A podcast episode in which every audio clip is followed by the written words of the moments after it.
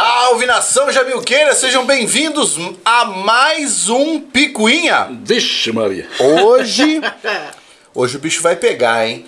Hoje o bicho vai pegar. Ó, a gente tá com o Picuinha transmitido aqui em dois lugares, no Instagram e no YouTube. Você que tá no Instagram já sabe que tem que ir pro YouTube, porque primeiro, a melhor resolução é lá. Lá você pode mandar um super chat Lá você pode fazer parte da nossa transmissão, mandar as perguntas, eu leio, li, leio e começamos a responder. Então aqui é só para dar o gostinho, só o início você vem aqui pro canal Pablo Jamil e a gente vai continuar o picuinha por aqui, tá?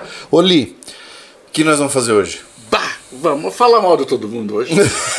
é, hoje não, vai, hoje não vai ficar bonito para ninguém. Não, hoje não vai ficar bonito para ninguém. Nosso assunto é um assunto bem legal, bem interessante, tá no tanque de todo mundo, né? Todo mundo se preocupa com isso. Se é fato ou não, cheguei de viagem essa madrugada e o movimento na estrada estava bem menor do que normalmente eu encontro. É. Estava bem menor, muito menor. Você veio de onde? Eu vim da região do sudoeste do Paraná, região do Pato Branco. Inclusive no hotel à frente onde eu fico, vazio. Vazio? Vazio. Tinha normalmente os carros ontem lotam a rua, tinham dois veículos na frente. Cara. Então eu acho que talvez o preço do combustível aí tenha já começado a refletir de uma forma direta no cara que utiliza no dia a dia. É. Então, você já deve ter notado, e é exatamente sobre isso que nós vamos falar. Nós vamos falar sobre o preço dos combustíveis, uhum. tá?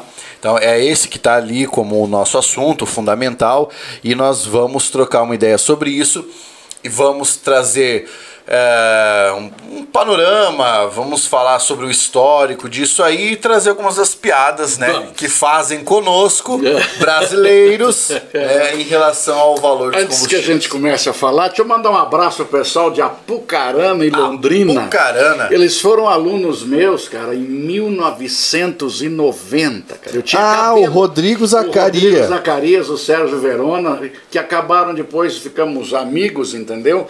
E aí mandar um abraço para eles lá, o Verona e o Zacarias sempre acompanham o nosso material. E até o Zacarias, que é uma coisa estranha, porque ele é grosso, que é um cavalo, ele até elogia de vez em quando o programa, fala, meu Deus, o Zacarias mudou muito, mudou muito. E um abraço pro meu irmão, meu mano, um grande beijo no seu coração em Juína, Mato Grosso. Juína? Juína, Mato Grosso. Olha que maravilha.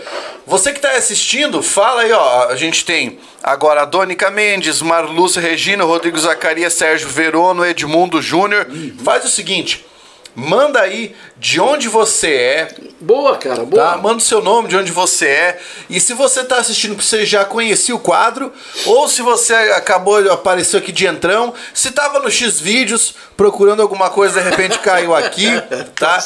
Porque afinal de contas, né, cada um tem prazer da maneira que acha melhor. Uns querem assistir sobre gasolina, outros procuram outras Posso coisas. Posso falar o que eu pensei? É lógico. E o nosso assunto é de foder. Ué, de então, foder. Às vezes está no X-Vídeo também. Exata, esse é um assunto de fuder.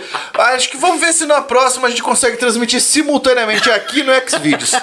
Vamos ver. Seria interessante. Seria, seria, interessante. seria demais. Mas eu não aparecerei sem camisa. Não? Não. O que, o que você acha que o cara vai pensar quando enxergar você, né? Enxergar a mim e no Xvideos ali. Vai ser terrível. Vai ser terrível. Mas eu acho que as pessoas vão pensar a maldade a meu respeito. eu acho isso.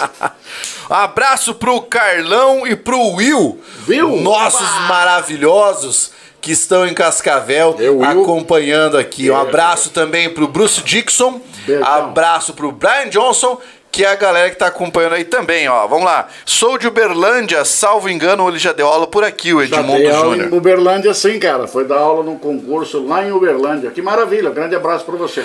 Sérgio Verona mandou aqui, ó. Apucarana, Paraná, outros falando do mendigo. o mendigo foi o assunto da semana. A gente devia falar do mendigo. A gente deveria ter falado do mendigo é. também. Eu também acho que aí, o cara, foi, hoje foi tema da minha olha, aula. Olha como é que o Rodrigo é um cavalo. Olha lá, fala pro Oliveira parar de enrolar e falar algo que presta. que presta. Mas é brincadeira. Eu digo, tem, não tem como derrubar ele, não? Pediu pra galera moderar o, o, o Rodrigo. Hoje, na minha aula de direito penal, ah. foi assunto.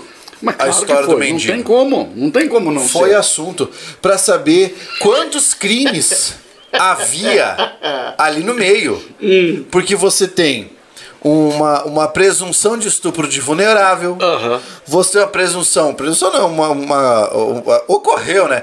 Uma lesão corporal, né? Você tem ali uma tentativa de o indivíduo alegar legítima defesa de terceiro, né? A mulher tem visagem, né? Pois é.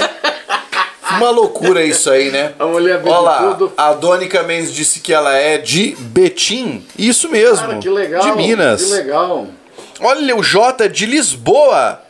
E não fazia ideia que a gasosa aí também servia pra significar gasolina. Fa, ô louco, cara. Opa. Todo mundo que assistiu ao pica-pau já ouviu o pica-pau falando gasosa. né?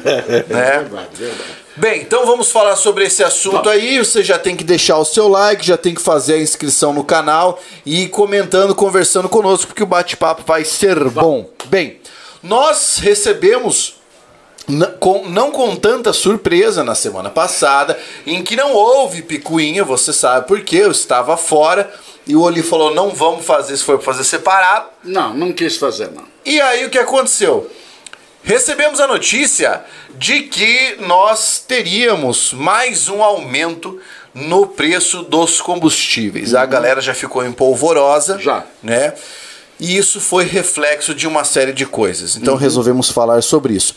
Não necessariamente precisamos começar a falar sobre o aumento ali. Não. O que, que você acha de a gente começar a falar sobre aquilo que o pessoal pede em todo picuinha, que é o porquê de o bendito do barril de petróleo ser comercializado em dólar? Porque é assim. Primeiro, ele é uma commodity. A commodity significa dizer que ele é ou um produto agroindustrial ou extração mineral. Perfeito. Que não interessa da onde ele é, não interessa onde ele é produzido, ele tem como referência ser um mercado internacional. Ou seja, se eu extraio do pré-sal ou se eu extraio do Irã, Muda nada. Não muda nada. Existem algumas diferenças, sim, com relação ao modelo do petróleo que você tem. O pré-sal e o pós-sal são situações diferentes. Aí, entra, aí entra o CLE, o, ah, o chamado de petróleo fino ou petróleo mais pesado. é que é o, o- é o Brent WTI, e o WTI. e o Brent. O Brent é o fino. Tá? Isso, Brent, o, que Brent. Muda, o que muda nesses dois aí, o WTI, que é o texano, que é basicamente o Dakota, da, da Dakota do Norte, é que ele tem, ele tem mais barro.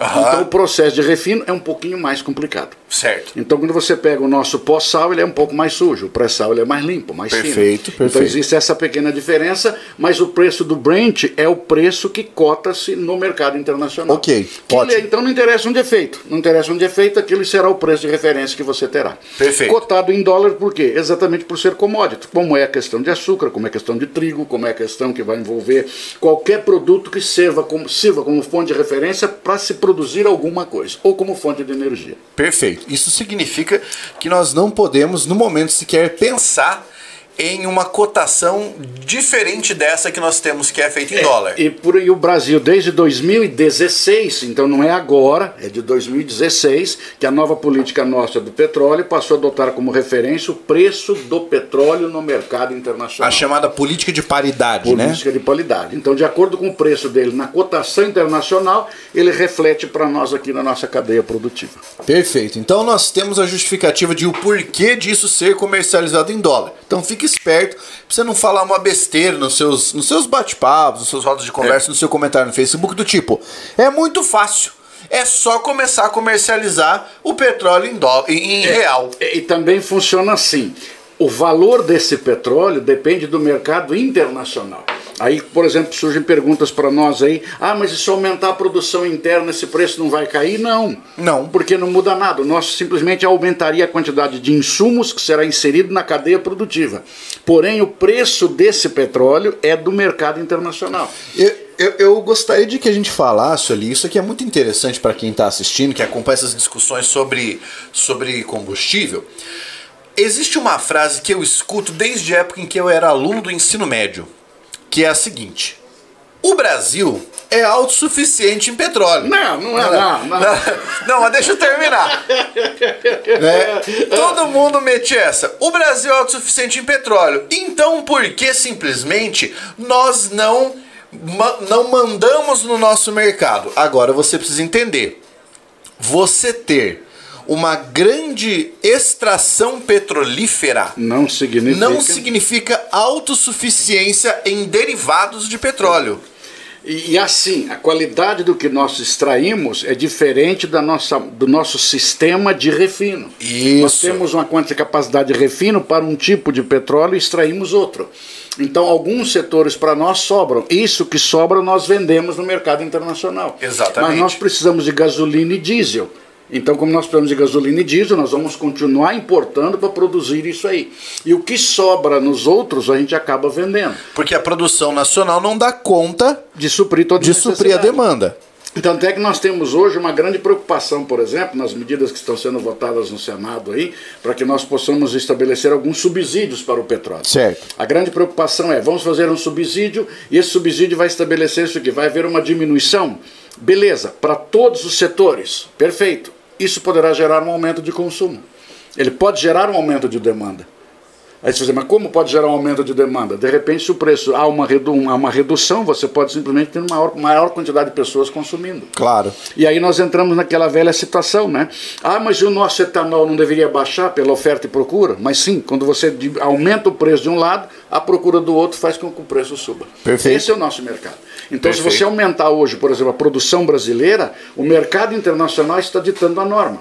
E a norma no mercado internacional é o mundo está preocupado com uma guerra que envolve Ucrânia e Rússia. E é aí nós temos uh, outras questões atreladas, por exemplo, ao etanol, é o biodiesel. Né? É, nós temos a legislação relativa ao biodiesel, que não é tão simples assim, e o fato de o etanol depender de outras commodities também, né? De... Do açúcar. Exato. Porque a, a exportação do açúcar é muito mais vantajosa pela questão do câmbio. Então eu tenho uma quantidade, por exemplo, a disponibilidade esse ano seriam 17 bilhões de litros. Então essa essa situação que nós teríamos hoje, se o açúcar estiver numa cotação mais favorável pelo próprio câmbio, vamos produzir açúcar. Então a produção de açúcar faz com que ele falte no mercado. Ou seja, regulação dada pelo mercado. Pelo mercado. E ao mesmo tempo, essa composição desse etanol vai compor também aquilo que seria o preço da gasolina. Perfeito. Então, então nessa realidade, nessa, nessa conjuntura, se o, se o nosso país quisesse se desgrudar um pouco da dependência internacional, o investimento teria que ser em refinarias. Em refinarias, para refinar aquilo que nós estamos produzindo. Então, se nós refinarmos aquilo que nós estamos produzindo, então pode ser que, quem sabe, num futuro, a gente possa dizer de peito aberto: ó, nós temos aí uma autossuficiência. Mas nesse momento, com a cadeia produtiva que nós temos e com a maneira que nós temos as refinarias, não. Porque para você construir uma refinaria demora, é caro e é, depende de vontade é, política. Série de investimentos, é uma série de investimentos. Tanto é que, se você me permitir, no site da, da, da Petrobras, na gasolina. Ponto, gasolina dúvidas sobre gasolina, alguma gasolina, coisa assim, preço da gasolina. Preço, é. Existe um detalhe muito interessante, não sei se você conseguir abrir, eu, eu abro Consigo, vou celular. pegar meu celular aqui. É. Ó, quem tiver no, no Instagram agora já vai para o YouTube é. porque a live Carlão, continua lá. celular aí, Carlão. E vejam só, eu acho muito interessante a maneira como a Petrobras tentou, faz favor, Calão, obrigadão, filho. A maneira como a Petrobras tentou explicar como é que é feito o cálculo do preço do combustível. E eu quero, gostaria de mostrar para vocês aqui, porque vejam só, é uma, é uma, é uma, uma situação que se você pegar ao pé da letra, até digo o seguinte, Petrobras, por favor, essa infantilidade que vocês colocaram aqui, me perdoe, eu acho que eu estou tendo até grosseiro não, não falar tá, de não. infantilidade, mas a maneira como eles explicaram no item número 10, o item número 10 diz assim, qual o caminho percorrido do, pelo petróleo do poço até o posto? Então ele está explicando para você. Aí ele diz assim: a Petrobras responde por cerca de 80% dos combustíveis ofertados no Brasil. Maravilha. Aí nós temos que consomem quase 100 bilhões de reais ao ano de investimento. Aí vem a parte que eu considero a beira do ridículo. O caminho do petróleo do poço até virar combustível no carro das pessoas é longo e complexo. Quem não sabe disso? Jesus, Maria e José me toque fogo, tá? Aí diz assim: começa na procura, dois pontos. Acertar onde furar e encontrar petróleo exige conhecimento técnico de nossos geólogos e geofísicos e bastante investimento. Primeira pergunta que eu faço é: ela formou geólogo geofísico? Não. Não, o cara entrou ali por um concurso público, então não há investimento nisso. Ah, mas eu estou patrocinando um curso na universidade. Não mais que obrigação de uma empresa do porte dela Com investir em educação. Aí vem a, aí vai piorando. Aí diz assim: e mesmo com um time de expert no mais alto nível, achar petróleo não é certo. Ou seja, ele não sabe onde furar, é, ou seja, o acaso. Você furando ah. ou o expert furando, pelo jeito é a mesma é coisa. É a mesma coisa, é um golpe de sorte. Vamos tentar então, falta só pegar aquele, aquela furquilha, como se procurava água no interior ah, do Texas. Isso aí aqui, ó. E sair procurando. Quer dizer, coloca-se uma coisa dessa, sim, desculpe, Petrobras, desculpe, mas é infantil a maneira como vocês estão explicando a cadeia de produção de preço de petróleo. Ah, claro. É infantil. Foi o que eu falei pro Li também. Lá você tem a, o resumo da composição do preço do combustível. Aham. E no resumo da composição do preço do combustível você tem uma bomba de gasolina, a realização da Petrobras embaixo, em verdinho, e depois alguns impostos, e na parte de cima o ICMS que está na cor alaranjada. Uhum. A realização da Petrobras é maior do que o valor do ICMS. Mas quando colocado dessa forma, você tem a impressão de que o quê? Que o que impacta exclusivamente no encarecimento do preço do combustível é o valor do ICMS. Uhum. Não é o único fator Não. que levanta o preço do combustível. Não. Aliás, o fator do ICMS ele está atrelado ao coeficiente que vai ser multiplicado a partir do preço da cotação do petróleo em dólar. É, o que manda é o mercado internacional, isso não tem o que discutir, entendeu? Aí a gente comenta assim, mas por que que de repente baixou o petróleo no mercado internacional e por que que aqui demora tanto para reduzir? Aí eu, eu, eu creio que entraria naquilo que seria o jeito brasileiro de ser. É o chamado risco Brasil, né? É, o risco Brasil, e alguns caras falam até em critério Brasil. Mas se você pegar, por exemplo, o Brasil foi um, dos, um país raríssimo, eu acho que foi o único país do mundo que criou um troço chamado correção monetária de uma previsão de uma, de uma, de uma inflação indexada. Ou seja, a gente tentava prever o que vai acontecer no futuro para aumentar o preço agora. Uhum. Então, por exemplo, se você observar, saia alta de que vai aumentar o, preço do combustível, nós encontramos que postos já começam a vender, alguns postos, evidentemente, nós não estamos falando em todos, tá? Eles já começam a vender com o preço alterado, como Mas se já tivesse comprado. Foi, foi uma questão de, de dois dias. Eu estava em exatamente. São Paulo, foi a notícia. Perdão, na terça-feira, na quinta-feira a gente já tinha realização do preço novo. Já. Agora vamos lá o dono do posto de combustível já tinha bomba, já tinha o combustível na bomba. Aham. E ele subiu. Ele já tinha comprado aquele combustível. Ele já, já estava pago. Já estava pago. Então, olha o tamanho da realização de lucro exatamente. que ele teve ali. Exatamente. E as pessoas jogam exatamente nisso. Então, se você observar, por exemplo, vamos voltar no começo da pandemia, faltou o quê? Álcool em gel. Álcool em gel, claro. Faltou papel higiênico. Sim. Porque as pessoas, num momento de loucura, saíram que nem doidos comprando tudo. Então, isso é a questão do aumento que você tem. Como eu disse agora há pouco, existem questões de alguns economistas falando. Um subsídio em relação ao combustível pode, de repente, desencadear um consumo maior. Claro. Por qual motivo? Se ele está dentro de um grupo barato, ele vai simplesmente vai utilizar. Ah, não, nós vamos subsidiar alguns setores, mas isso não impede, por exemplo, que setores subsidiados façam um comércio paralelo em relação a isso. A gente vai dizer, não, mas não há esse comércio paralelo. Como não há? Quando você teve a greve dos caminhoneiros aí, nós vimos pessoas comprando combustível para tentar revender depois com lucro acima. É lógico. Aí você percebe o quê? Então, esta ganância está inserida no contexto. Existe o projeto, eu estava, eu ouvi essa notícia ontem, de criar uma forma né, de subsídio para motoristas de aplicativo. Isso. E mais uma outra categoria. Motoboy. Motoboy. É embarcações pequenas. Então vamos lá, Oli. Eu tenho um vizinho, por exemplo, que é motorista de aplicativo. Eu vou chegar para ele e falar assim: você pode abastecer meu carro hoje? Nada impede de. Aí por isso que existe algumas preocupações, por exemplo, com relação a isso, já que você vai subsidiar, fazer um vale gás, um vale combustível, um vale gasolina, que não você queira dar isso, tá? Que faça isso em dinheiro para aquelas famílias que estão no CadÚnico, que é o Cadastro Único Nacional. Isso, exatamente. Existe uma faixa de renda de até um salário mínimo. Então, esses indivíduos deveriam receber em dinheiro.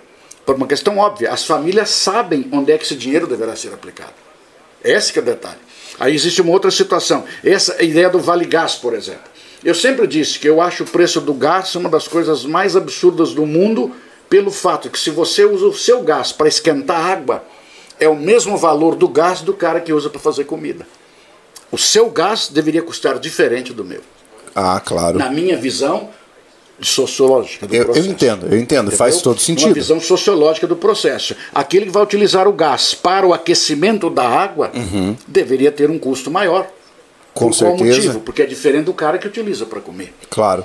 Então, se você tem hoje um vale gás de 52 pilas, é praticamente metade do que valeria o valor do botijão, do de, botijão gás. de gás. até levar isso até para o valor total. Perfeito. Mas se esse gás realmente é utilizado aquilo, aquele que se destina. Então essa é a preocupação. Porque é um setor, é, um, é uma economia muito grande para você tentar atender a todos. Claro. Então nós não encontraríamos, por exemplo, indivíduos que teriam poder de compra desse combustível poderiam em algum momento se aproveitar que é algo que às vezes está inerente, não estou dizendo que todos os brasileiros farão isso, mas nós já temos a experiência de longa data por questões históricas. O próprio Roberto isso. da Mata fala que isso é característico do brasileiro, Exato. né? Uma análise antropológica, sociológica do perfil do brasileiro fala que essa tentativa de aproveitar quaisquer oportunidades de você é, ter, se sair, se, se dar tá bem, bem. né? famoso jeitinho brasileiro. Isso, isso é, isso é característico do brasileiro. Aham, exatamente. Né? Isso vai movimentar um mercado paralelo. É bem possível, a gente não consegue definir. Porque você não, por exemplo, eu comprei num, num aplicativo. Não significa dizer que eu vou realmente utilizar tudo, eu não tenho controle. A não ser que eu estabeleça, você pode usar X reais ou não ou é X litros, não é? Então veja que existe uma séria dificuldade nisso. E ao mesmo tempo nós temos assim: tudo aquilo que você subsidiar agora terá um custo. Esse custo vai, obviamente, passar para o governo seguinte. Com toda Aí certeza. Nós entramos na questão política. Se você é situação, se você é oposição, como é que você votaria essa mudança nas leis? Como é que você votaria esse projeto de lei hoje? Esse projeto de lei pode favorecer o governo do momento e prejudicar o governo seguinte. Se você tem pretensões eleitorais, você vai ser contra ou a favor do projeto que nós vamos votar hoje. Então tem todas essas situações que estão por trás daquilo que seria o preço do combustível. É, e, e assim, é algo bastante difícil de discutir, porque nós temos muitos setores da sociedade que estão envolvidos nesse processo. Veja, houve a alta do preço dos combustíveis. Você fala, tá, mas isso vai impactar em quê? Isso vai impactar também na inflação. Tudo. Né? Em 2021, o grande vilão foi o petróleo, foi o combustível. Pois é. Agora, vamos considerar o seguinte ali. Nós, o maior aumento agora foi no óleo diesel. É. Né? Esse é o pepino. Porque ele impacta diretamente o caminhoneiro. Tudo. E toda agora, a cadeia produtiva. E agora, toda essa cadeia produtiva e a cadeia de transportes ameaça o quê? Eu vou parar. Eu vou parar, eu vou parar, vou fazer greve. Eu vou aumentar. E, exatamente. E agora, o que acontece? Se você tem uma, uma paralisação dos caminhoneiros, você gera desabastecimento. O desabastecimento impacta em Demanda. que ponto?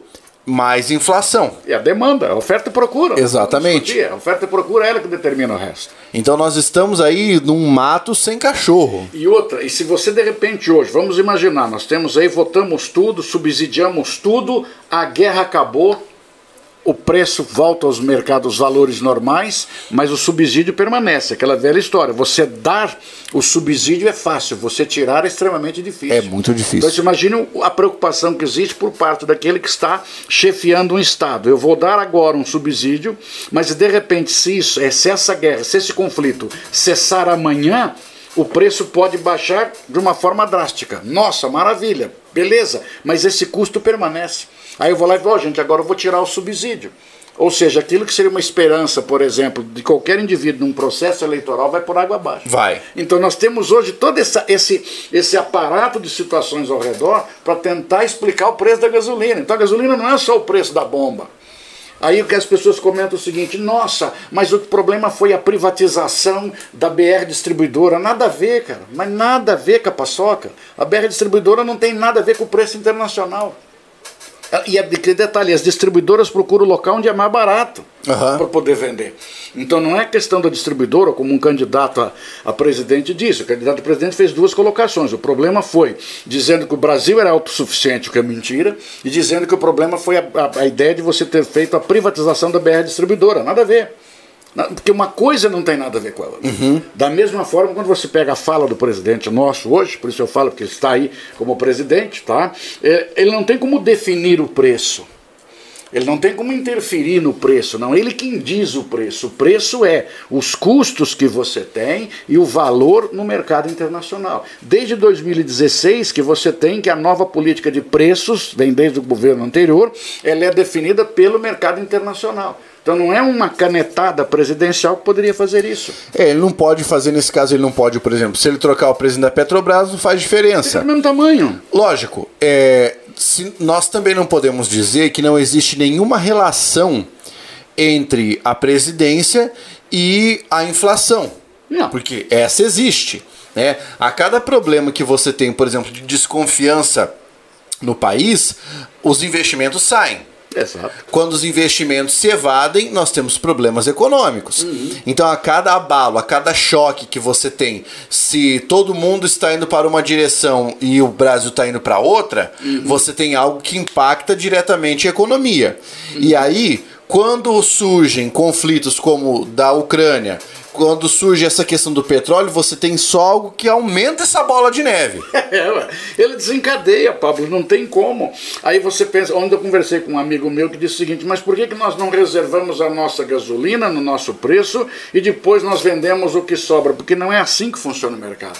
Todo país que tem uma economia aberta depende daquilo que é o mercado internacional, não tem como ficar fora. Não tem como. É um processo que envolve todo o aparato econômico mundial. É que usualmente ali as pessoas tendem a achar que a economia global é como se fosse a casa delas. Vou fechar o meu portão e a partir de agora ninguém entra, só eu saio e eu que defino o que acontece aqui dentro. Tá, mas, Mas aí- até mesmo na tua casa, se você fizer agora, isso, É bobagem que se você né? fez.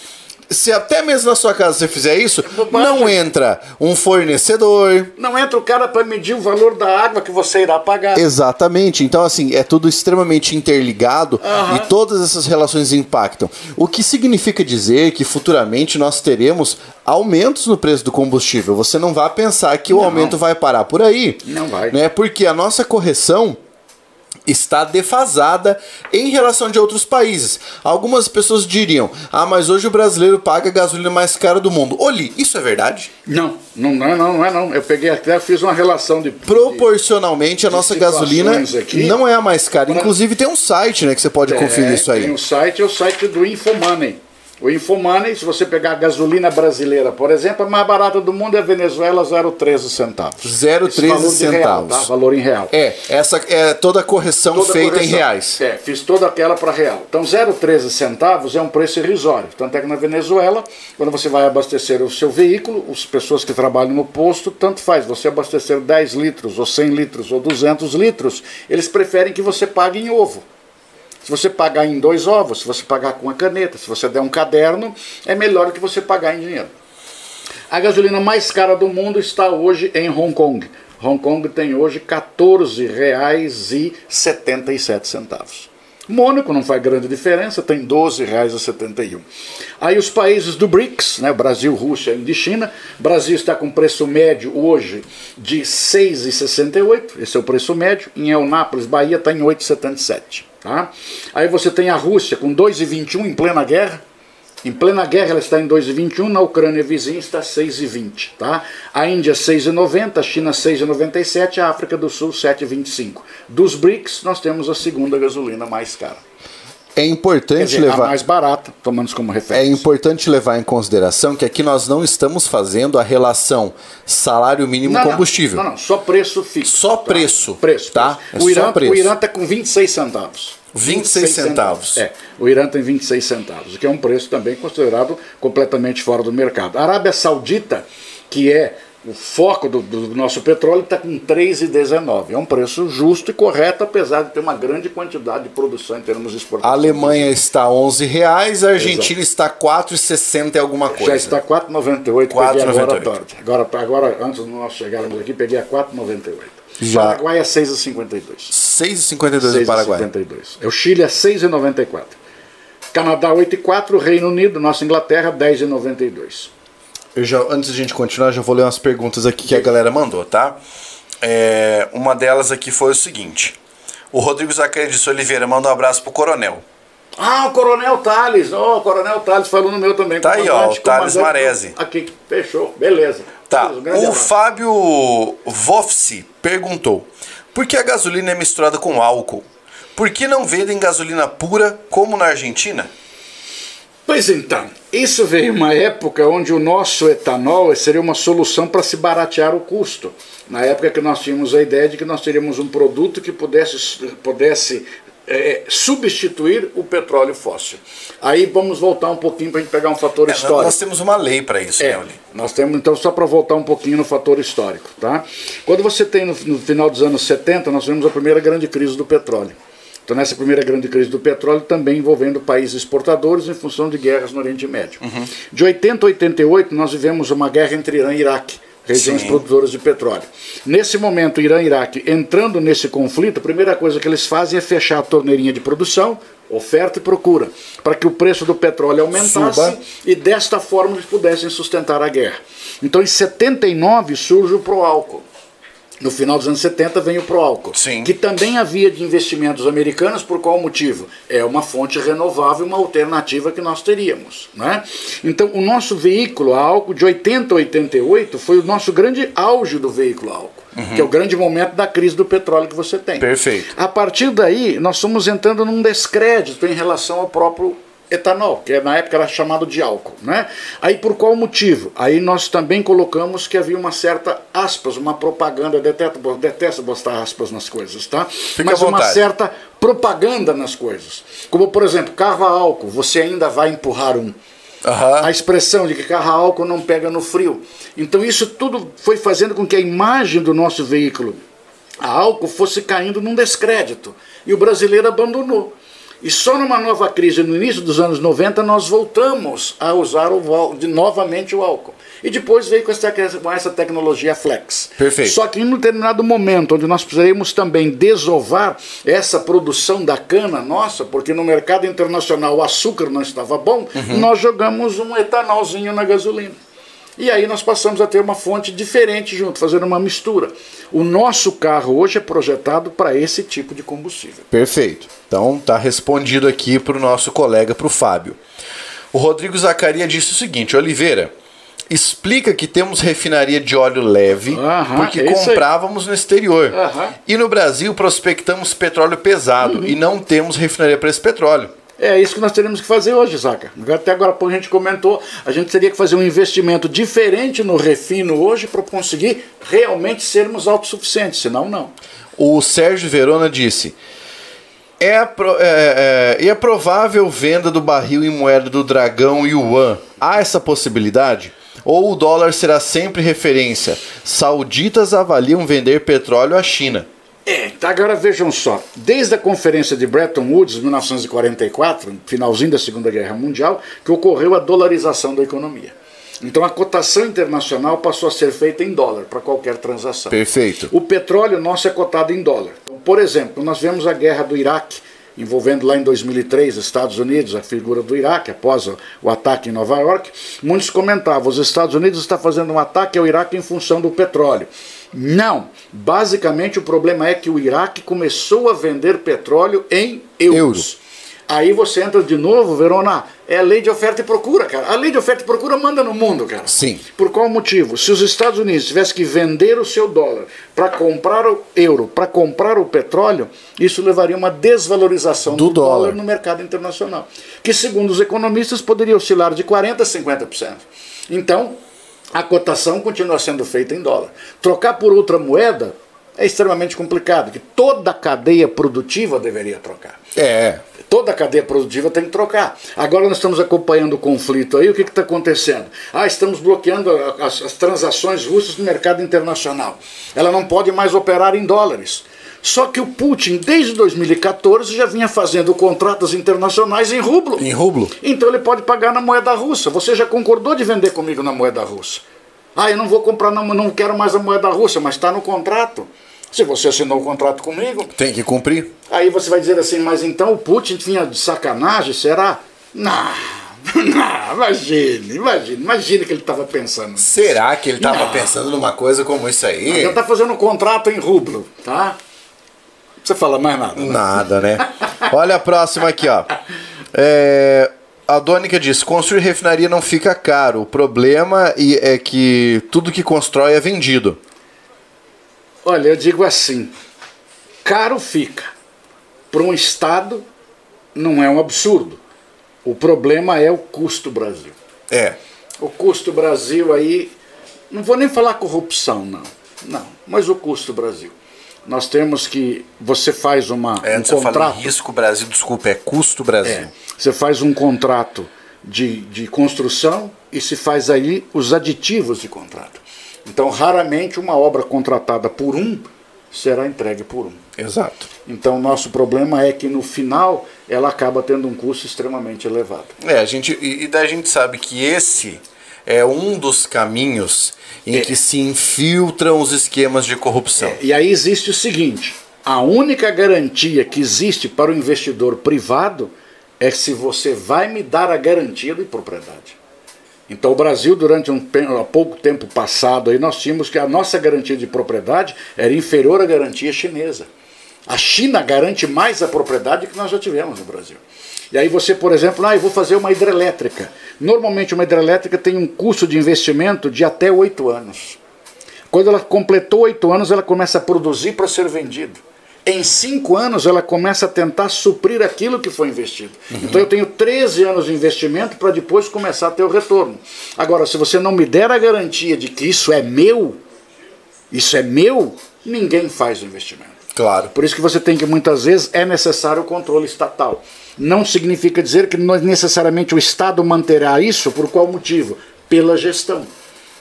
E aí até, até me permita, às vezes o nosso grande problema é a gestão como é feita. A gestão é o nosso grande problema. Sim. É Exemplo bem claro, fugindo totalmente do assunto. O SUS é referência mundial, mas é pessimamente mal gerido. E tem uma demanda É. gigantesca, né? E atende até os países vizinhos aqui. Pois é. Olha só, é, nós temos aqui a, a cerca de 70 pessoas assistindo. Se vocês é, não estiverem muito ocupados, aproveita e compartilhe esse vídeo agora para a gente chegar a pelo menos umas 200 pessoas aqui nesta live, porque o assunto está demais. Você clica ali embaixo no linkzinho compartilhar e joga pro teu grupo de amigos, joga no teu Facebook, joga em qualquer lugar aí. Olha lá, o Renato Martins Frota disse: o problema do Brasil é interesse político, só isso. Onde os políticos colocam a mão, nada funciona. Mas aí eu tenho uma questão. Se os políticos não estiverem mexendo com isso, quem é que vai mexer? É, mas eu digo assim. Porque de- muita coisa no Brasil depende de vontade política. vontade política. Mas eu digo o seguinte: aí entraria a necessidade da participação consciente do cidadão na escolha de quem será o seu representante numa cadeira, por exemplo, ou no Senado ou numa Câmara. Ah, é claro. Esse- esse- aí você acaba entrando aí na, na base política, na formação política desse indivíduo. Como nós temos, por exemplo, uma série de votos, nós temos alguns deputados que chegaram a ser os mais votados do Brasil, o brasileiro alegando que ele era simplesmente um voto de protesto, onde na realidade isso não existe. Um voto de protesto é, é uma coisa que politicamente ele não, não, não existe. Eu vou votar nele só para não votar no outro. É uma, Então, é uma ficção é uma ficção. que justifica a incompetência política do cidadão. Né? Então Essa é uma temos- ficção. é, então nós temos isso. Nós temos uma grande gama de, de políticos incompetentes? Temos. Mas nós temos, no meio deles, ainda tem gente boa. É, mas Oli, a gente também não pode esquecer o seguinte: o político de um país é o reflexo do povo. Sim, direto. O político, ele não brota, ele não, ele não brota da terra. O político não sai dentro da casca de um ovo, entendeu? O, O ju- político que tá aí, assim como os juízes que estão aí, assim como todo mundo que tá aí, saiu do próprio Brasil. É. É, reflexo do brasileiro. É, os juízes de alguns países nórdicos andam de bicicleta. O primeiro-ministro inglês anda de ônibus.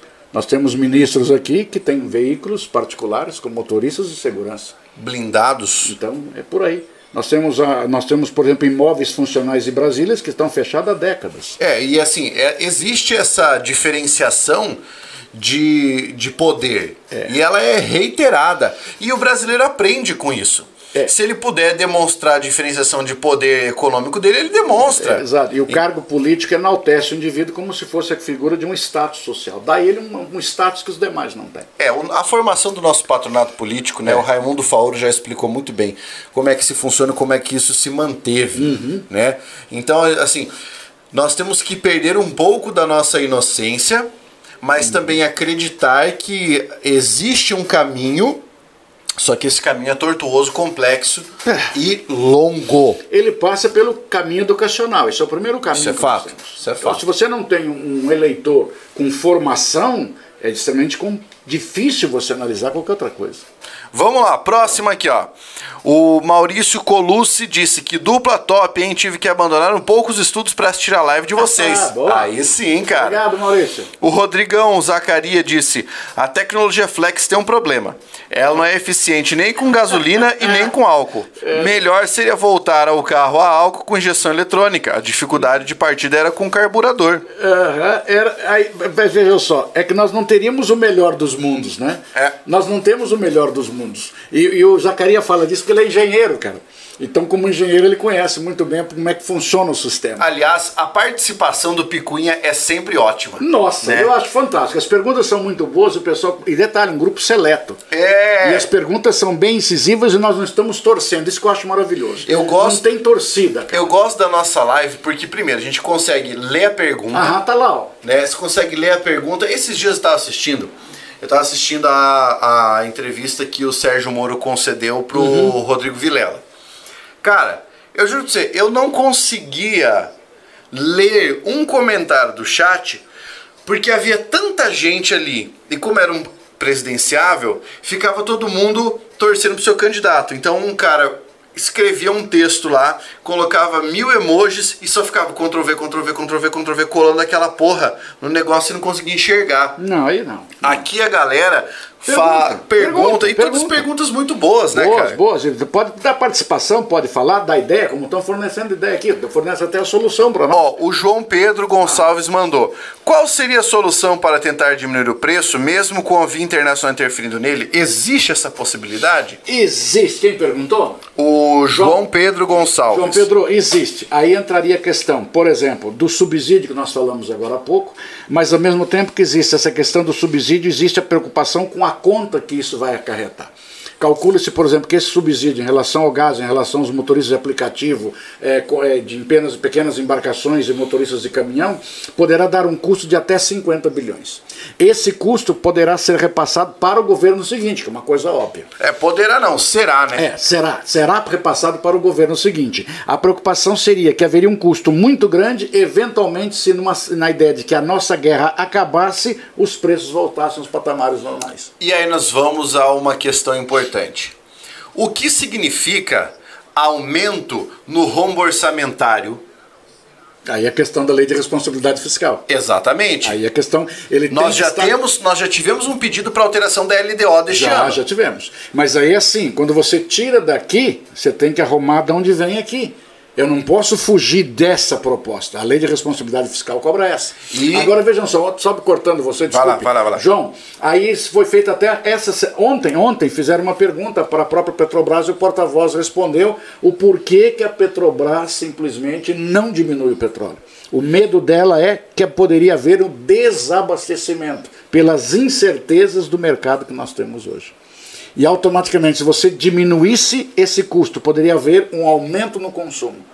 Então você poderia, você poderia desequilibrar aquilo que seria a própria balança comercial que você tem. Perceba. Então essa é a preocupação que nós temos hoje. E esses rombos econômicos causados por é, conflitos internacionais, problemas econômicos de ordem internacional, causados por é, é rispidezes governamentais, todas essas questões, todos esses rombos, eles caem na conta da população. Uhum. Porque esse rombo de 50, 50 bi, bilhões, bi, né? bilhões. vai para o próximo governo. O próximo governo também tem que dar conta disso. Tem. E como é que você faz para dar conta de alguma coisa que está em débito? Você precisa aumentar o quê? A arrecadação. Claro. E como é que você aumenta a arrecadação ali? Imposto. Impostos. e o detalhe, e essa competição que você teria, ela pode reforçar a importância de se manter a política de preço que nós temos hoje para evitar simplesmente que esse rombo sobre para alguém. Então essa é a preocupação que nós temos. Por isso que você fala em preço da gasolina, não é uma coisa tão simplória assim. Não, não é, ela é extremamente nada complexa. Simplória. é extremamente complexa. Né? Olha só, hum. temos mais participações Diga. aqui. O Renato disse que o problema está em achar alguém que preste para votar, com, uhum. concordo. O Rafael Linhares. Deveriam desonerar 100% o preço dos impostos incididos nos carros elétricos. O que está faltando? Escancarar os lobbies nas mídias? Rafael, antes de você falar, Oli, eu tenho uma opinião sobre isso. Sabe aquilo que o Oli acabou de falar de oferta e procura? Uhum. Eu tenho um carro elétrico, certo? E eu desonero. Eu deixo o carro elétrico extremamente acessível o que, que vai acontecer em um mês? Aumenta o consumo. Ele já vai parar de ficar acessível. Já vai. É. Cara, eu digo assim, é, o mercado, quem falou lá? O Rafael? Não foi o Rafael. Foi o Rafael, foi o Rafael Linhares. Ó, oh, ele Linhares. inclusive ele acrescentou: hum. há 47 anos o gurgel elétrico fora boicotado. Cara, muito bem lembrado. Muito bem lembrado. E aí tem um outro detalhe interessante. O carro elétrico, Rafael, já desde o século XIX já discutiu o carro elétrico. E o carro elétrico continua tendo basicamente a mesma demanda, que é o tempo de recarregamento, o tempo de duração, embora agora melhorou muito, mas a um custo extremamente proibitivo. Então, se você zerasse hoje, vamos zerar todos os impostos, o preço dele continuaria sendo elevado, favorecendo uma parcela da nossa população. Ele não chegaria na base da nossa população. A bateria, o custo da bateria de um carro elétrico chega a 25 mil reais. É. Detalhe, alguns carros usados hoje, 60% do valor do carro seria para trocar as baterias. Agora vejam só, esse subsídio sobre o carro elétrico, por exemplo, vai favorecer uma parcela. E essa parcela não é normalmente a parcela mais necessitada da sociedade. Não é a parcela que se preocupa na hora de pagar de o, o, abastecimento. Esse é o detalhe. Então, a, a situação que é como eu falei agora há pouco com relação ao gás. O gás para quem vai aquecer a água deveria ser um preço diferenciado. O preço, por exemplo, do gás em hotéis de luxo deveria ser um preço diferenciado. Mas ele é o preço para o cara que vai fazer a sua comida e o cara que vai utilizá-lo no luxo. Então você imagine quem é que poderia ter acesso a esse carro, então, zerado todos os impostos. Se você zerar os impostos dos, dos veículos normalmente, ele teria 50%, aproximadamente 48% do valor dele a tributação o carro internacional pelo preço FOB, que é o preço lá. Isso. O preço FOB é o preço lá, depois você vai tributando tudo até chegar aqui. Ele daria aí redução de torno de duas vezes, praticamente duas vezes e meia o valor dele lá para cá. Ele acabaria favorecendo ainda uma pequena porção. Você vê. Temos aqui mais perguntas, tá? Ó, o Gary Olivaras disse: por que o etanol sobe de preço quando a gasolina aumenta? E aí o nosso colega, o 9498383, respondeu embaixo, porque os usineiros preferem vender açúcar do que álcool. Respondido. é por isso. O 0949 é isso aí, é isso, é respondido. Detalhe, porque o valor da cotação do dólar deixa o açúcar mais atraente. Vamos lá, Cristiano Rodrigues. Como que os caminhoneiros ainda estão conseguindo trabalhar com o litro do diesel a R$ reais em alguns locais? Será que uma greve geral desse segmento resolveria alguma coisa? Uma greve geral desse segmento colocaria uma pá de cal em cima do túmulo dos pobres. Porque uma greve geral para pressionar o, o valor dos combustíveis para baixo, você tem que pensar qual é o resultado disso, é o que nós estamos falando agora. Você vai ter um impacto direto no abastecimento, que vai implicar impacto direto no preço que você vai ter nos mercados, que vai impactar aquilo que nós entendemos como a inflação no Brasil. Isso vai, vai explodir em quem? No colo do pobre. Isso vai explodir no colo do pobre. Agora, vamos imaginar que haja uma pressão e aquela pressão maluca do tipo assim, ou baixa ou acaba tudo. Imagine que numa medida desesperada o governo resolvesse interferir de alguma forma, criando um subsídio gigantesco para que o preço do combustível baixasse drasticamente. Porque uma coisa que vocês têm que entender é nós não vamos conseguir baixar 3 reais no valor do combustível. As baixas que nós conseguiremos ter serão na ordem de centavos, 50 centavos, 1 real, 1 real e 20 no máximo. Você não pode pensar no combustível num patamar muito mais baixo do que isso agora por causa da situação internacional, certo? Mesmo com esses alívios. Se houvesse uma tentativa de alívio gigantesco, qual seria o problema? O problema seria para o nosso próprio cofre para nossa economia. Ah, eu vou pressionar até que o combustível chegue num valor único. Isso não existe. Isso é, isso é uma utopia. Né? Eu vou chegar lá a quatro reais para todo mundo. Beleza? Quem é que vai subsidiar isso? O governo brasileiro. Onde é que vai chegar esse? Onde é que vai chegar isso aí? Vai estourar no nosso orçamento, vai estourar na economia, vai estourar no bolso de todo mundo no próximo ano, no próximo, no próximo, no próximo. É, mas o Paraguai baixou 500 guaranis o litro hoje. É. o Paraguai parou a ponte. Ele parou a ponte. Então eu vejo assim: a, a sociedade precisa em algum momento se manifestar. Isso deixo bem ah, claro. Isso é, fa isso é a fato. sociedade civil ela tem que se posicionar. Mas quando eu digo que ela tem que se posicionar, por exemplo, vamos imaginar, as pessoas pararão de comprar combustível. Mas eu digo, todos deveriam parar. Mas aí eu vou voltar numa situação que eu vivia uns tempos atrás. Eu fui dar um curso em Porto Alegre, estava vendo uma questão de greve, manifestação. Aí o taxista me disse assim: É, o povo tem que sair às ruas, esse povo tem que ir às ruas, o povo tem que parar tudo mesmo. E eu perguntei para ele assim: Mas por que, que o senhor não vai às ruas? E a resposta dele foi para mim um tiro: Porque eu trabalho. Ou seja, ele não se vê participante, ele não é protagonista, ele só é plateia. É. Então ele está trabalhando, ele não tem tempo de ir para a rua. Ele não é povo. Ele não é povo. Então é diferente, por exemplo, quando alguns países fazem greve. Quando você fala em greve geral na França, é greve geral na França. Para o porteiro do prédio e para o cara que trabalha na grande indústria. Então só ficam os setores de necessidade primária em caso de questões de saúde e atendimento policial. O resto para. Mas aqui ele não é povo, ele não participa, ele trabalha. Então existe esse distanciamento que você possui. Esse é o grande pepino. Esse que eu vejo. Mas a sociedade civil tem que, em algum momento, tomar consciência que ela tem que participar. Mas a sociedade civil está em conflito. Por que, que a gente não consegue essa unificação da sociedade civil hoje? Porque a sociedade civil está cindida. Ela está em conflito. Ela, ela, ela vive o resultado de um maniqueísmo Bem ou mal. que vem durando nos, u- tanto é nos que- últimos, tanto vamos é que- pegar aí, 25 anos. Tanto é que a votação que nós temos para se fazer esses subsídios hoje, com esse custo de 50 bilhões, alguns partidos estão naquela dúvida. Se eu votar e isso aí dá certo, prejudica o meu processo eleitoral. Se eu votar, deu errado e eu me vou conseguir ser eleito, esse rombo ficará para mim no próximo governo. É claro. Então existem partidos hoje que não sabem como votar. E não sabem como votar por quê? Porque ele pode se dar um tiro para os dois lados. Ele tem uma faca de dois gumes, ele, cortar, ele não sabe o que fazer. Esse é o grande pepino que nós temos, por essa, essa dicotomia política que nós estamos vivendo agora. Onde você não discute a política, você torce. Você torce. Aí você torcer fica extremamente complicado. Muito complicado. Por isso que eu falei dessa história do maniqueísmo. Então, algumas pessoas, em vez de discutirem questões associadas ao preço dos combustíveis, Aham. elas discutem pessoas, Aham. né? O que é um, um- um- assim, é a melhor coisa pra você não fazer nada. Uhum. Ficar discutindo pessoa é fazer fofoca. É, exatamente. Não é? Olha, a minha cunhada do Mato Grosso, Maria Helena. Olha lá! Beijo no coração, minha cunhada. Adoro essa minha cunhada. Que maravilha. Ela faz um biscoitinho que eu não sei como é que chama. É um, acho que é um biscoitinho de polvilho. Hum. Então, cada vez que eu vou lá, quando eu tô chegando, eu tô chegando, o biscoitinho de polvilho tá pronto. Brevidade. Ma- não é brevidade, Não é mas é uma brevidade, delícia. É uma brevidade. delícia. Beijo no coração, minha cunhada.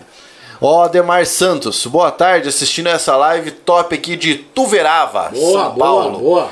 Maravilha. Como é que tá o valor do combustível onde vocês estão? Digam aí, quanto é que vocês estão pagando? Pra gente saber. Porque daí a gente vai ter um- um- um- É, uma já média boa vamos- aqui, cara. O Zacarias falou que o P13 é o nosso botijão de cozinha, mas o preço do quilo é o mesmo, né? É, ele falou ali, ó.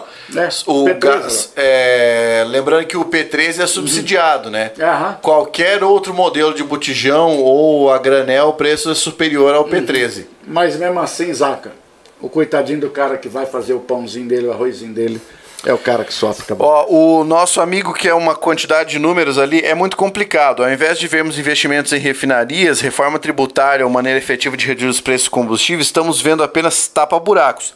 Ah, e você falou uma coisa Boa. com a qual eu concordo. Boa.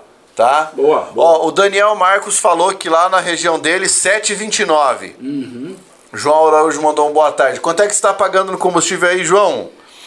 O Nabala mandou, Pablo manda um salve pra Ribeirão Preto, te acompanho desde o Alfa, tamo junto sempre. Ó, Nabala, um salve para todo mundo do Ribeirão Preto. Ângela Silva diz que tá pagando R$ 7,20. É isso aí. Teresina, Piauí, o Marcos Diniz mandou R$ 8,00 o litro. E o preço médio é 6,68, tá em loja. Então você veja a disparidade lá, já dá 8 pau para 7 e pouquinho no outro lá. É louco, cara. É Santa Inês do Maranhão. 7,48. Uhum. Apucarana, gasolina 7,20 e álcool 7,49. 4,79. 4,79. E aí tem aquela velha que os pessoas estão, estão discutindo hoje, né? Fazer aquele cálculo de 70% e coisa e tal. Mas hoje a questão da, da, da, do próprio veículo hoje mudou essa compensação. Porque nem todo veículo vai fazer exatamente esses 70%. Exatamente. Então tem que fazer as contas hoje. Ó, o Aldemar Santos mandou que lá em Ituverava tá 6,99. 6,99. O Anderson Akira 7,29 em Terra Boa. É. Mas eu vejo assim, cara, nós estamos hoje com esse nosso combustível. É, é, é, o nosso problema está nesse impasse internacional. Então, quer queira ou não, nós voltamos à questão da guerra hoje. Uhum. Se a guerra parar hoje, será um cessar-fogo. Esse cessar-fogo, nós vamos parar de dar tiro, mas o acordo final pode demorar meses ou anos. até anos para sair. Então nós temos, por exemplo, na questão do Oriente Médio, nós temos vários países ali que só tem um cessar-fogo. A Coreia do Norte e a Coreia do Sul, desde 1953, tem um cessar-fogo. Não existe ainda um acordo de paz. Não existe. Eu posso dar tiro a hora que eu quiser. Então existe todo um aparato de uma geopolítica internacional para determinar o que nós estamos vivenciando hoje. Por isso que é extremamente complicado hoje você falar nisso. A própria Petrobras diz que ela não tem como mexer porque ela teme o desabastecimento. Vamos lá. Questão curiosa. Se houver o congelamento do preço do ICMS. É tá? É fixo, ICMS fixo. Isso, proposta, ICMS fixo. É nove estados brasileiros iriam aumentar o combustível. em nove estados aumentaria o combustível. Você está vendo? É um troço louco, né, cara? É louco. É um país de, tamanhos, de tamanho continental, cara. Que não tem uma política tributária única há muito tempo. Então nós vamos discutir essa reforma tributária quando? Quando? Quando nós vamos discutir reforma tributária nesse país? Porque ela está sendo feita de forma é, fatiada. É né? homeopática. Homeopática, é, fatiada. Uma coisinha hoje, um pouquinho amanhã. Aí nós entramos nos famosos lobbies que existem no Brasil. Então, por exemplo, o próprio etanol na gasolina entrou num lobby do setor canavieiro para compensar, às vezes, uma queda no mercado internacional. Então nós temos lobbies hoje. Então, por exemplo, a aviação conseguiu ah, um processo de subsídio para o querosene de aviação. Não sei se é essa a expressão, acho que é querosene de aviação. Querosene de é avião. combustível, é, acho que é. é. é uhum. Acho que é querosene de aviação. Ele conseguiu um subsídio para aquele setor, que custará uma grana boa no processo. Porque, do contrário, nós teríamos um aumento no valor ah, das passagens de avião. É, pelo menos o que dizem, né? É. Pelo menos o que dizem. Normalmente o que a gente escuta é isso, né? Ah, mas vamos aumentar o preço agora, não tem como manter. A solução básica é sempre essa. Como nós estamos falando, que é o nosso custo Brasilzão é muito bom, né? Brasil, né? Do tipo. Brasil Vai aumentar alguma coisa? Aqui também, hein? Aqui também vai. Então são várias situações que você teria aí que poderiam chegar num valor extremamente absurdo. Esses 50 bilhões viriam em função da votação do projeto de lei que está parado agora, 1472. Que propõe um subsídio tanto para aviação como questão do gás. Oli, nós temos dois casos complicados pela frente pensando nessa questão do combustível. Hum. Nós temos eleições temos. É, é que eu estou falando agora há pouco. Não, e fim é do medo, ano, né? nós temos Copa do Mundo. Porque... Vai, vai, ter Copa do Mundo aonde? No Catar. Eu não gosto de futebol, por isso que eu não digo, eu não sabia onde é que é. Catar? No Catar. E vai ser eles. Porque veja que coisa curiosa. Geralmente a Copa do Mundo era na metade do ano. Hum. E aí esse movimento era fácil para as eleições, porque tinha Copa do Mundo, felicidade ou tristeza, é. Você depois batia a tua campanha em cima disso. Mas agora a Copa do Mundo do Qatar vai ser depois. Então nós vamos ter dois momentos de desatenção do público em relação. Bem, um deles vai ser de extrema atenção, mas um de desatenção. Um de extrema atenção do público nesse quesito de combustíveis e tudo mais que vai ser durante a campanha. E depois uma razão para você dar um pão e cirquinho ali, que é a parte da a, a parte do, do, do, dos jogos né, da Copa do Mundo. Uhum. Certo? O que é que você acha que vai acontecer com a discussão dos combustíveis para o quesito relativo ao preço dos combustíveis nas eleições? Porque assim, nós já sabemos que um grande, um grande ponto da campanha eleitoral vai ser saúde. Vai. E coronavírus. Isso é, vai, isso é fatal. Fatal. Fatal. Isso vai ter que ter. Se não tiver, não vai ser eleição brasileira. É, outro ponto vai ser economia e outro ponto combustível. combustível. Até digo assim, pela posição hoje, os dois candidatos né, é, mais prováveis que nós temos aqui, até eu fiz uma anotação interessante aqui, tá? As falas dos dois. Os dois falaram situações que não condizem com aquilo que seria a realidade. Então, por exemplo, a questão do preço do petróleo, o presidente atual, estabelecendo a questão da definição em relação ao preço, ele fez várias colocações, inclusive com relação ao posicionamento da economia brasileira, e colocando basicamente a ideia de que os preços, em termos internacionais, deveriam se mexer nesse momento.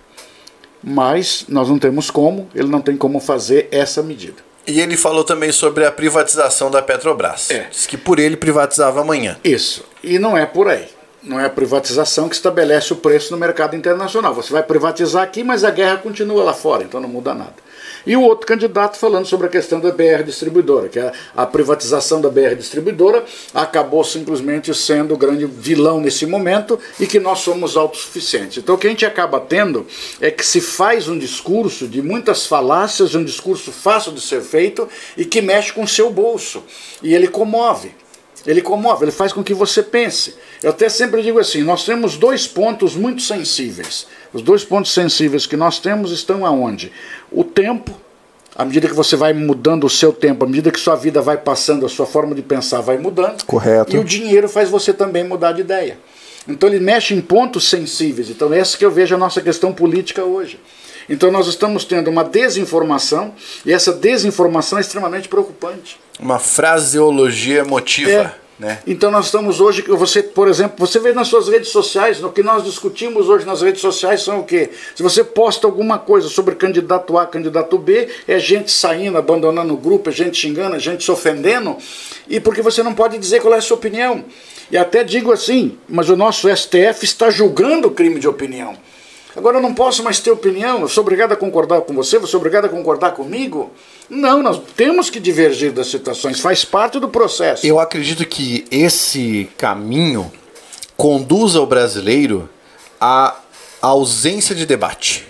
Mas claro, porque daí você faz torcida. Não, não, e o que eu quero dizer é assim ali, as pessoas vão se ausentar de dar opinião ou de falar para não se desgastar. Para não se desgastar. Mas é, é que eu digo, Pablo, é torcer, Pablo. É torcer. E aí você faz juízo de valor. É a mesma coisa que eu perguntar para você de que cor você gosta. Que cor você prefere? Eu prefiro preto. Preto. Eu acho legal azul. Mas e o preto? Entendeu? Aí nós vamos ficar discutindo a de eterno e não vamos chegar a conclusão nenhuma, porque é um juízo de valor. Então, quando você torce, acabou a discussão. Se você torce, não tem discussão. Talvez esse seja um dos motivos, embora eu era eu tinha tudo para ser um grande jogador de bola, cara. Tinha tudo. Tinha camiseta, calção, camisa, chuteira, eu só não sabia jogar. Mas eu tinha tudo para ser um jogador de bola. Mas eu nunca gostei de futebol exatamente por isso. Por causa da torcida. Que você não pode. Não, mas você não pode torcer. Se você vai numa competição de motociclismo, vai numa competição de automobilismo, você vê pessoas com camisetas diferentes, sentado lado a lado, cada um torcendo para o seu piloto e não estão se estapeando. Sim. Mas é um direito seu torcer. Se você pegar, por exemplo, os jogos da NBA, por exemplo, eles não separam a torcida. É tudo misturado. Você pode torcer. Agora nós encontramos que você entrou numa torcida, aí balou. Aí não existe política que resista a uma torcida. Essa é a teoria do nós contra eles. É, exatamente isso. Né? Cria-se uma separação grupal Reforça-se essa ideia a partir da, dire... da, da, da forma de oposição direta. Claro. Né? É, pronto. E aí você passa a condenar tudo aquilo que é contrário à sua opinião. Então existe a sua opinião e as erradas. Isso faz parte de qualquer regime que você tenha totalitário. Isso é, isso é complicado, né? Uhum. Vamos lá. Vamos. A Beth sem chiclete. Tudo sobe se a gasolina sobe. Nossas mercadorias chegam em caminhões. Opa, fechou. Verdade. Cristiano Rodrigues, com quanto cesse o conflito na Ucrânia? Os preços dos combustíveis aqui no Brasil continuarão subindo, dada a política de preço da Petrobras, certo? Não, se o preço cair lá, a tendência é cair aqui, que nós seguimos a cotação do dólar. É.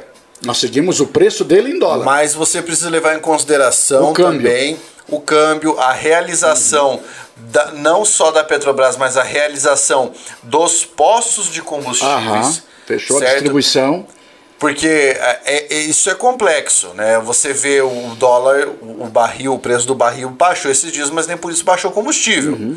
Né? Então, isso aí também é importante observar. o importante é que no mercado internacional, o preço da cotação lá vezes a cotação do valor do dólar aqui. Isso aí. Esse isso é um aí. valor interessante. O Dan falou: ameaça não é opinião. Exato. Eu concordo. Fechou, Fechou, não tem, não tem discussão. E aí é o seguinte: você não pode conversar, né? Porque daí já começa a ameaça um sobre o outro. É o que eu estou dizendo sempre. Nós não temos mais o direito de ter opinião. Você não tem mais o direito de discordar. Você não pode dizer que não gostou daquilo que você falou. Por qual motivo? Daí você já é, já é taxado de A ou B. Uhum. Essa é a situação que nós estamos vivendo hoje. Se você voltar no, no, contexto da guerra da Ucrânia, uma das propostas hoje do Putin na reunião com Erdogan por telefone é: nós devemos fazer o fim dos movimentos neonazistas na Ucrânia. Ele pegou um ponto e aquele ponto está sendo batido em cima. Por qual motivo? Aquele grupo existe ali? Existe. É o mais forte? Não, mas ele está presente. Mas é um ponto que eu peguei para entrar na discussão. Olha só, temos mais aqui, porque agora o chat começou a se movimentar. Concordar, tudo bem, mas tem que respeitar as pessoas, principalmente a vida humana. Fechou. Isso é fato. Não tem nem o que discutir. O Diego Rocha disse: desculpe, mas gostar de preto ou de azul é algo que não muda em nada a vida de casa em, dos envolvidos. envolvidos claro. Por outro lado, alguém apoia um governo que deixou a pandemia chegar a 600 mil mortos, eu tenho de achar normal? Não. Não, claro que não. Inclusive, você pode se manifestar contrariamente. Certo? Fechou. Como eu faço nas minhas redes sociais, como o Oli faz quando quer, se ele quiser, eu entendeu? faço. Ele, ele faz se ele quiser, entende? É, faz então, parte. a pessoa tem esse direito de se manifestar ou não. E olha que coisa curiosa, isso é muito importante nós levarmos em consideração. O debate é, vamos pegar aqui uma situação X. Eu sou contra a posição do governo, o Oli é favorável. Respeitar a opinião é nós conseguirmos nos sentar à mesma mesa, debatermos os pontos, levantarmos dessa mesa e continuarmos uma relação cordial, gentil e amistosa. É, não é o debate que atrapalha o processo democrático. É a ausência de debate que faz com que a democracia se escoe. Esse é o detalhe. E hoje nós não estamos sabendo debater. Nós não estamos sabendo debater, nós estamos sabendo brigar. Essa Isso é a ideia, aí. nós estamos brigando, nós, nós, estamos nos ofendendo, nós estamos discutindo. Essa é a ideia. O debater, o grego já dizia na, na, na organização da democracia grega, eles já diziam exatamente isso. Não é o debate em si que atrapalha a democracia, mas a ausência do debate ausência que nos faz tomar decisões erradas. Porque ou você se sujeita à minha opinião, ou você abandona a discussão e deixa que você faça o que você quiser para evitar o confronto. Porque o debate, na nossa divisão hoje, é um debate o quê? De briga. E, exato. e não é essa a ideia. A ideia é você discutir, essa é a ideia proposta. É só você perceber que hoje nós estamos longe dos debates porque cada vez que se coloca um ponto de vista, as pessoas não conseguem simplesmente responder com veja bem. Uhum. Né? Veja bem, vamos pensar sobre esse aspecto. Não, o cara já responde para você um meme. Uhum. Né? É. Ou já responde xingando você de alguma coisa, presumindo Exatamente. uma posição que talvez você é. nem tenha. Exato. E, e, assim, às vezes você externa uma opinião sua de uma, uma coisa boba, como agora há pouco o Diego colocou, né, o azul ou preto, né? mas é, às vezes pensando de uma forma tão simplória, Diego, a gente percebe que a gente às vezes não concorda. Olha só que legal, o nosso vizinho está assistindo a gente, é. o Maximiliano Melo. Max mora na frente da minha casa. Opa. Hoje é tudo 880, exatamente. Ah, isso aí, Max, 880. E não tem como ter um 75 no meio, mas não pode. Ou é 880, você, você é a favor ou você é cadáver, não existe oposição. Ó, veja, dentro do mesmo chat agora nós tivemos pessoas com opiniões divergentes. Sim podemos praticar aqui o princípio do debate organizado. Aham, o João Araújo disse: Eu não acredito que o governo tenha responsabilidade no número de mortes na pandemia. Enquanto o nosso outro colega, o Diego, acredita, que, sim. Acredita que sim. Se vocês dois conseguirem permanecer neste debate sem que haja uma ofensa mútua É fantástico isso. e uma briga, isso demonstra amadurecimento do debatedor. Porque o detalhe é interessante, você mudar de ideia não é problema. É próprio dos sábios mudar de opinião. Cara, você mudar de ideia não é problema, cara. De repente, se você me convenceu, qual é o problema? Você me convenceu, eu tô errado. É porque é muito comum confundir mudança de opinião com fragilidade. Exatamente. Então a pessoa agride com medo de ser frágil. Exato. É um troço maluco, maluco, maluco demais, cara. Maluco demais. Mas eu acho muito. Eu ainda, eu ainda gosto muito de debater. Eu só não discuto com dois tipos de pessoa: com quem tem razão, que aí eu seria um besta, e com idiotas. Aí eu também não discuto também. Perfeito. Porque perder tempo, né? você vai discutir com um idiota, você vai perder tempo. Ele não tem argumento, ele só tem agressão. Correto. Você Então, se, se eu vou ser agredido, para que, que eu vou discutir? É como ali, as duas opiniões completamente divergentes. Agora só faltava o Diego entrar xingando o João, o João xingando o, o Diego. O Diego. O que nos, não nos levaria a absolutamente nada. Não levaria a nada. Apenas a hostilidade. Ah, só. E hostilidade, nada, nada constrói. E aí a gente, ao invés de ficarmos discutindo coisas boas, íamos começar a dizer, não, não xingue o outro, olha. Quer dizer, nós saíamos do foco da discussão nossa para tentar apaziguar os ânimos. Eu vou ler a nossa última pergunta aqui agora, que é do nosso colega cheio de números ali. Ah. Tá? A alteração na política de preço da Petrobras pode baixar o preço dos combustíveis? Se sim, será que existe uma possibilidade de uma política mista entre mercado interno e exportação? Vamos, vamos por etapas aqui. Por exemplo, a política pergunta de é preços, boa. a pergunta é ótima. A política de preços da Petrobras, se nós mudarmos, então tá, nós vamos abandonar a questão do preço internacional. Abandonamos, vamos trabalhar com o preço que nós temos aqui. Nós poderíamos ter a Petrobras sendo utilizada pelo viés político. Aí a, Petrobras poderia ser utilizada como um pro- processo eleitoreiro. Eu vou segurar o preço agora, como nós já tivemos, né? Seguramos o preço agora para que nós tivéssemos eleições para ver o que vai acontecer mais para frente. Então esse seria um grande pepino que nós teríamos o nosso amigo dos números ali. Sim. tá? Na sequência ele diz ali a possibilidade de uma política mista entre o mercado interno e exportação. Então veja só, essa, essa, essa questão do mercado misto nós praticamente já fazemos hoje. Só que a nossa commodity tem o preço baseado no dólar. Isso. E aí nós dependemos da cotação. Então, quando você pega o preço do mercado internacional, mais a cotação do dólar, você faz esse câmbio, aí você soma os lucros dos diferentes setores, das etapas do processo produtivo, mais os impostos, incluindo aí o ICMS, que todo mundo fala, todas as tributações, igual. Isso é o preço da bomba. Então aí nós temos o que? Nós praticamente fazemos isso, números, né? Nós praticamente fazemos isso. Mas o problema está que o petróleo é uma commodity, ele depende da cotação internacional. E nesse momento o mercado é completamente desfavorável. Motivo: nós temos uma guerra em curso. Esse é o pepino. E detalhe, de uma economia extremamente poderosa e forte. Isso é que faz com que o mundo hoje esteja muito mais preocupado. Porque quando nós estávamos falando em guerra no Iraque, Afeganistão, temos guerra lá envolvendo a Índia, envolvendo a questão da Caxemira, a questão do Paquistão envolvido, em conflitos bem localizados, você não tinha uma grande, uma grande gama de situações no mercado mundial. O que nós temos hoje é uma Europa preocupada com a fonte energética que ela precisa, que vem da área que está em conflito, Correto. e a cotação que nós estamos tendo desses produtos no mercado internacional. E além de termos uma fonte de petróleo muito grande ali, é fonte de trigo, cereal, cevada. Isso representa o quê? Alimentos. E aí quem consome? A Europa. E aí me permita agora externar uma opinião, opinião, tipo assim, um desabafo. Manda ver. Essa nossa Europa imperialista, nojenta do século XIX, acabou com a riqueza da África, destruiu o mundo africano e agora está dando o quê?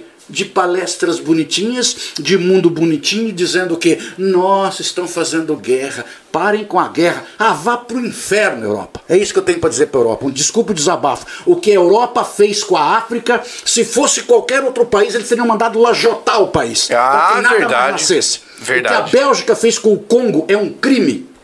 E ninguém fala nada. Por quê? A Europa, oh que coisa linda, o Império Britânico só não esteve em três países no mundo. Três. O resto esteve em todos.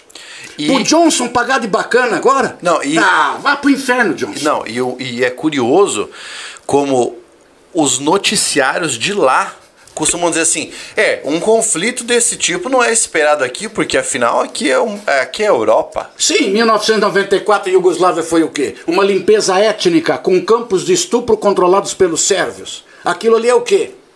Ah, mas nossa Europa não brigava desde 1945. A Europa vive uma paz tranquila durante uma Guerra Fria, onde os Estados Unidos controlando uma Europa ocidental, mas o leste europeu na mão de uma União Soviética.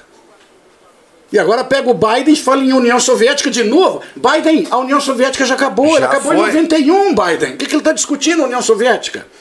Então percebam que são, são situações e visões diferentes que nós temos. Então quando hoje eu vejo a Europa fazendo essas opiniões, desculpe, infantis, infantil que ela fala, infantil, ela não vê o que ela fez no século XIX, início do século XX, o que foi feito com Angola e Moçambique, o Sudão, a briga no Sudão hoje é por culpa do Sudão. Não se diz o que a Inglaterra fez no Sudão, cara. Ninguém comenta isso. Não, há, não se pode falar porque não é cortês. Ah, mas aí que detalhe. aí o cara, não, mas a culpa é do Sudão do Norte. Que isso, rapaz? É, então a gente beira a infantilidade. Então esse imperialismo europeu tem que acabar. É a famosa ideia, show Europa, fora Europa. Se meta com a Europa, cara. Que é exatamente o que o Putin está fazendo. Europa, não se meta aqui. Não se meta aqui. Não, detalhe, gente, o que está sendo feito na Ucrânia para a população civil é um descalabro, é um é. absurdo.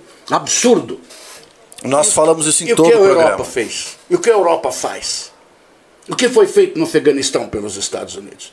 O próprio Estados Unidos, quando atacou o Afeganistão, atacou o Iraque, o comandante das tropas americanas disse que a morte de, a morte de civis era apenas um efeito colateral de uma guerra. Então lá era apenas um efeito colateral. A Ucrânia é uma preocupação porque é a Europa. Você vê? Desculpe desabafo. Não, mas eu mas, fico puto, cara. Mas você tem mas razão. Eu fico puto quando se faz esse tipo de situação. Mas pense num velho puto. Sou eu, fico puto. Se você ler o livro, o livro chama-se O Fantasma do Rei Leopoldo. Você nunca colocará os seus pés na Bélgica. Você nunca vai passear o que a Bélgica fez no Congo de amputar a mão de criança, porque não se trazia borracha em número suficiente. E esse vagabundo do rei Leopoldo ainda vendeu o Congo para ele mesmo. É mole o que mais? E mais o mundo não fala, mas é a Europa. A Bélgica é o paraíso, passarinhos, né? beija-flores, olha quanta rosinha linda. Mas e aí? E agora o pessoal discute o quê? Nossa, que violência. Mas a Europa não conta. A, Europa, Europa, claro. Europa meta-se com seu quintal. Se congelar a Europa, busque lenha. Só que hoje não tem mais a África para trazer lenha. Não tem mais a América onde você vai buscar. Por que, que a Inglaterra não se mexe com os Estados Unidos? É parceiro. É parceiro. Desculpe o desabafo, mas eu fico puto. Mas você tem razão. Cara, é sensacional. Cada debate que a gente tem é. aqui é um aprendizado fora do comum, cara. É, é, é fora do esquadro. Tá? O Oli é, eu, na minha opinião, o Oli é uma das pessoas mais argutas é, isso conheço. é bom ou mal? É bom pra caralho. isso é bom, mano. Quem tem amigos tem tudo. Cara, Ó, meninão aqui eu adoro o Pablo. Vocês que assistiram até agora, muito obrigado já deixem o like, já façam a inscrição.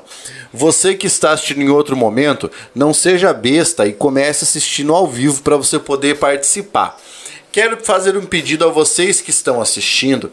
Quando nós encerrarmos a transmissão ao vivo, deixem nos comentários as sugestões para o nosso próximo Picuinha. E aí nós vamos pensar nessas sugestões e vamos trazer um debate aqui para você. Tudo isso que é dito aqui é muita pesquisa. Eu ali ficamos conversando semana inteira. Vamos falar sobre isso, falar aquilo e pesquisa isso, mostra aquilo para chegar para vocês até aqui com um conteúdo legal. Se vocês forem estudantes e quiserem escrever uma redação boa, uma redação. O João gostou do desabafo. Olha lá, uma redação boa, com esses argumentos sólidos, você tem o curso em que eu e o Oli estamos, que é o Redação Sem Drama. Boa. Você digita Redação Sem Drama, Pablo Jamil, que Oli Soares, você vai encontrar assim. certo? Deixa aí sua participação, vale muito para nós e é um prazer estar aqui toda sexta-feira conversando com vocês, Oli. Dá o seu recado agora pra galera. Mais um. Mais um, moçada. Obrigado pela participação, obrigado pelas perguntas que vocês fizeram. Cara, perguntas inteligentes. Como é bom você conversar com quem sabe o que tá falando. E de novamente, desculpe o desabafo, cara, mas quando pegam algumas situações eu fico muito puto. Quando eu vejo parcialidade, é uma coisa que eu não gosto, viu, Pablo? A parcialidade. parcialidade. Você ser parcial na sua linha de raciocínio. Tanto é que eu digo aqui, ó, eu digo o que falou um, eu digo o que falou outro. Você pode concluir o que você achar melhor. Grande beijo no coração, abraço, até semana que vem. Mande os assuntos aí que nós vamos ver o que nós falamos. Ou vamos falar aqui sobre a guerra que tem acabado. É isso aí. Um grande abraço. E fique de olho. Pense numa coisa refugiado, para continuar com essa, a sua linha de raciocínio, refugiado é refugiado. Não é imigrante. Ele não refugiado foi porque quis. é refugiado, não importa de onde ele está Aham. saindo. Não é tá? é aquele europeu que tem mais vantagem. Uma pessoa mandou aqui, o Saul King disse, Pablo Jamil que é bolsonarista. então, muito provavelmente você não me segue nas redes sociais, cara. Muito provavelmente você não deve me seguir nas redes sociais. Eu vou te fazer um convite, Saul. Quando você sair da live, entra lá no meu Facebook pessoal e dê uma olhada nas minhas publicações lá. Uhum. Beleza? Com isso aí, Grande nós abraço. mandamos um abraço. Beijo Até a próxima. Coração. Tchau.